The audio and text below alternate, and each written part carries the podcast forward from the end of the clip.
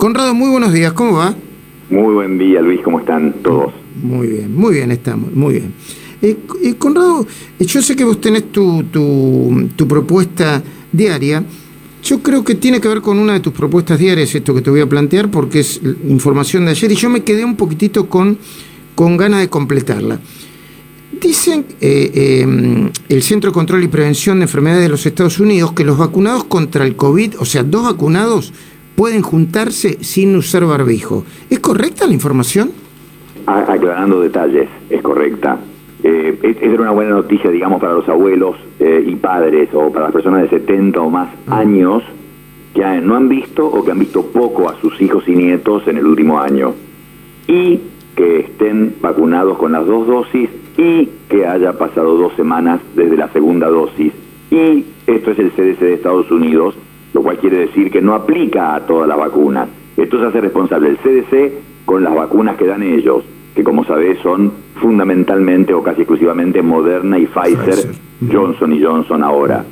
Entonces no se puede extrapolar a otros lugares. Ahora, ¿qué es lo que dijeron? Bueno, cumpliendo todas esas características, es, esa persona de Estados Unidos que completó la vacunación puede ir a la casa de los hijos o nietos, no de otras personas, tiene que ser de su familia íntima, no puede ser con otros, pero puede llegar, sacarse el barbijo y abrazarlos mientras ninguno de los nietos o hijos tenga una enfermedad o algo que haga que si se enferman pudieran tener una versión grave de COVID-19. Por lo que ves, no es tan simple y directo esto entonces. Entonces, las personas ya vacunadas concretaron la vacunación, van a lo del hijo, a lo de los hijos y los nietos y los pueden abrazar y están sin barbijo en ese lugar, solo con hijos y nietos. Una vez que salen de allí, aunque estén vacunados, tienen que ponerse el barbijo y mantener distancia pero en su casa y con esas personas, si las personas esas no tienen riesgo, si esos hijos y nietos son sanos,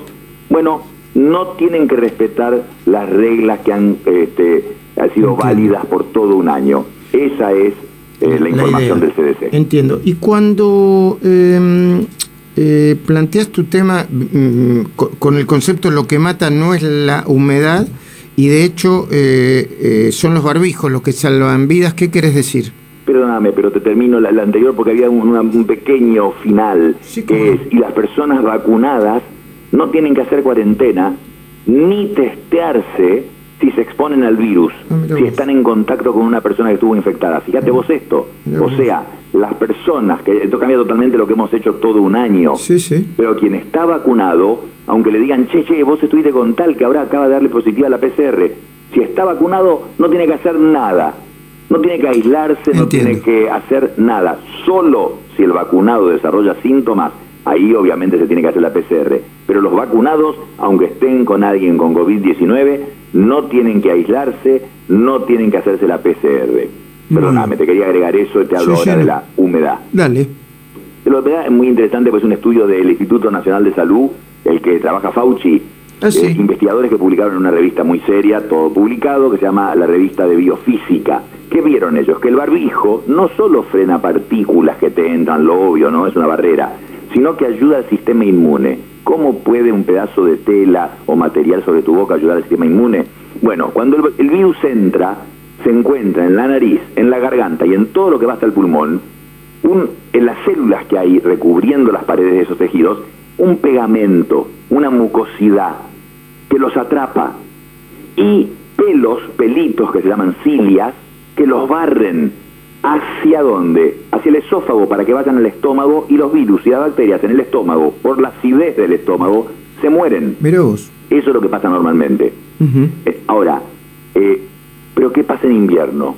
En invierno se seca todo por el frío y por lo tanto esa mucosidad no pega a las bacterias y virus que entran y eso explica, algo tan simple explica por qué tanta gente se enferma con bacterias y virus en los inviernos porque la barrera de mucosidad y de pelitos que llevan la cosa al estómago no funciona. Ah, Las máscaras que hacen, cuando vos estás con la máscara puesta hablando, la estás humedeciendo, la estás mojando del lado de adentro, porque hablas y sale aire, porque respirás y la mojás.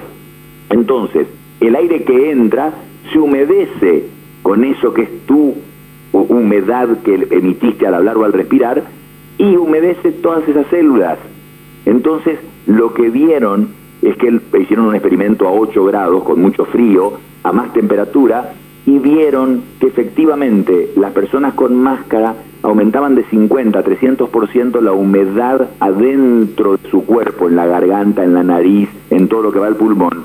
Y ahí tenés el barbijo, no solo frena partículas, por supuesto, que están en el aire flotando y quedan atrapadas en el barbijo, sino que además produce humedad en el aire que respiramos y eso mantiene todo ese tejido que pegotea a las virus y a las bacterias y los lleva al estómago donde se mueren. ¿Y por qué es tan útil el barbijo casero de algodón? Porque el algodón se humedece muchísimo cuando vos hablas y respirás y entonces humedece mucho al aire que entra, aunque el aire esté frío. Mire que Muy, muy interesante, muy interesante la información, Conrado. ¿La seguimos mañana? Seguimos mañana. Conrado Stoll, entonces, eh, darnos ah, mucha, mucha y buena información científica y muy bien explicitada, muy bien explicada y espero que muy bien entendida por todos nosotros sobre el COVID.